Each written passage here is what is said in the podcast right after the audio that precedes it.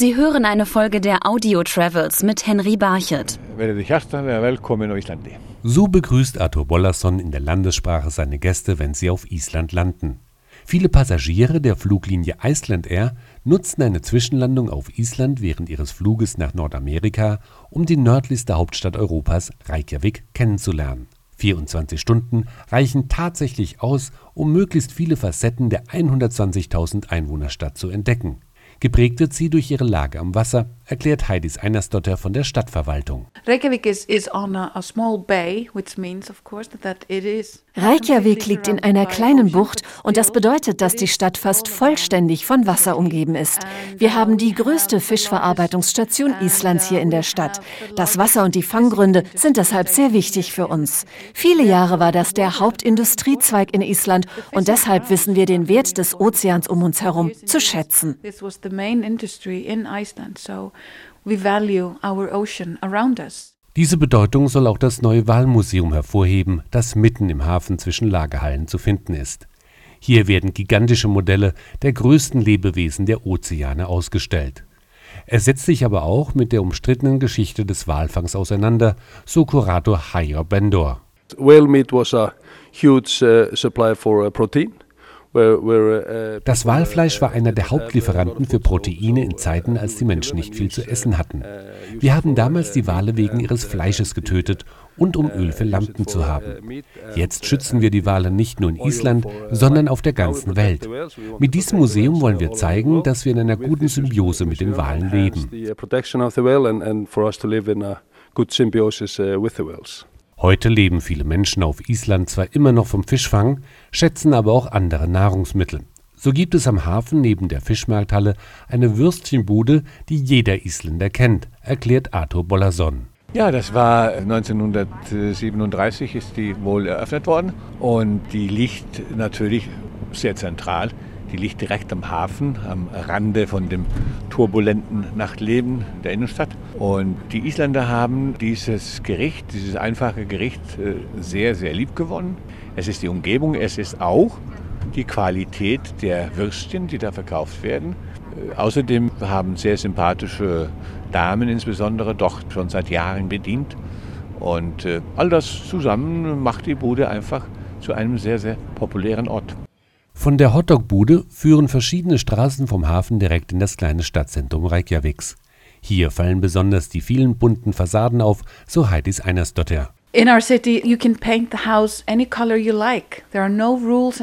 unserer Stadt kannst du die Häuser in jeder Farbe anstreichen, die dir gefällt. Es gibt da überhaupt keine Vorschriften. Deshalb siehst du eins in lila, in rosa oder sogar in schwarz oder gelb. Das sind die Farben unserer Stadt. Auch die Dächer sind rot, lila oder rosa. Ja, so sieht unsere Stadt aus. Roofs, they're red, they're blue, they're purple, they're pink. This is what the city looks like. Fast alle Häuser in Reykjavik stammen aus den 50er Jahren. Die alte Bebauung, kleine gedrungene Fischerhäuser mit Moosdächern, wurde in der Hauptstadt komplett entfernt. Wer einen Eindruck vom alten Reykjavik bekommen will, der muss unter die Erde, in den Keller eines Hotels, so Gudrun Helga Stefansdotter vom Reykjavik City Museum. They were building this hotel here Sie haben hier ein Hotel gebaut und dabei die Überreste der ursprünglichen Bebauung gefunden. Man entschloss sich, diese uh, Funde den Menschen zu zeigen. Deshalb liegt das Museum jetzt unter der Erde, denn das alte Reykjavik liegt unter der Erde. Während das alte Reykjavik also unter der Erde liegt, verdankt die Stadt ihren wirtschaftlichen Aufschwung aber auch dem größten Arbeitgeber des Landes, der hier seinen Sitz hat nämlich der Fluggesellschaft Iceland Air. Pressesprecher Arthur Bollason. Das gibt es wohl in keinem anderen Land, dass der größte Arbeitgeber des Landes eine Fluggesellschaft ist. Und hat natürlich mit der Lage der Insel auch zu tun, weil wir eine Insel sind. Wir sind auf das Fliegen angewiesen, um überhaupt über die Landesgrenzen hinauszukommen. Außerdem ist Iceland schon immer ein Wunschkind der Nation gewesen. Äh, als die Fluggesellschaft damals gegründet wurde, ist auch über 70 Jahre her, dann wurde sie langsam zu äh, einem Bindeglied, zu der Brücke von Isländern ins Ausland. Das war irgendwie, kann man sagen, war die Fluggesellschaft von Anfang an das Tor, Islands Tor zur Welt. Und den dann Status hat sie immer noch. Und deshalb sind die Maschinen der Iceland Air auch ein Teil des Landes und seiner Hauptstadt, was bei jeder Landung deutlich wird. Wenn äh, unsere Flieger landen, dann kommt dieser nationale Moment so ein bisschen durch. Jedes Mal, wenn ein Flieger von Icelandair landet, den, am internationalen Flughafen von Keflavik, dann äh, begrüßt die Stewardess, wie das so üblich ist, die Passagiere und heißt sie willkommen, aber nicht in Island, sondern daheim. Aber die Isländer fühlen sich erst dann zu Hause, wenn sie den Geruch von Schwefelwasser in der Nase spüren. Das kommt nämlich aus den unzähligen heißen Quellen des Landes, die allein in der Hauptstadt Reykjavik sieben Thermalbäder füllen. Wer echte Isländer treffen will, der ist hier richtig, so Heidis Einersdotter. This is a social thing for us to go to the thermal pool. Es ist ein Gemeinschaftserlebnis für uns, ins Thermalbad zu gehen. Wir gehen zu den Bädern, um zu schwimmen und uns zu erholen, aber auch um unsere Freunde und Nachbarn zu treffen. Wir sitzen dann im heißen Pool und reden über das Wetter, über Politik, über Klatsch und Tratsch. Da kann es minus sieben Grad draußen sein, aber die Thermalbäder sind heiß.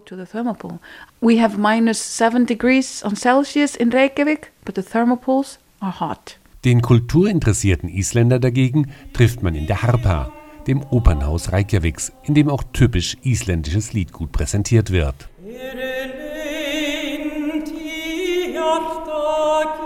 Elsa Wagner steht hier nicht nur als Sängerin auf der Bühne, sondern führt auch voll Stolz durch das Haus. Harpa is right in the, the heart of downtown. Die Harpa ist direkt in der Innenstadt.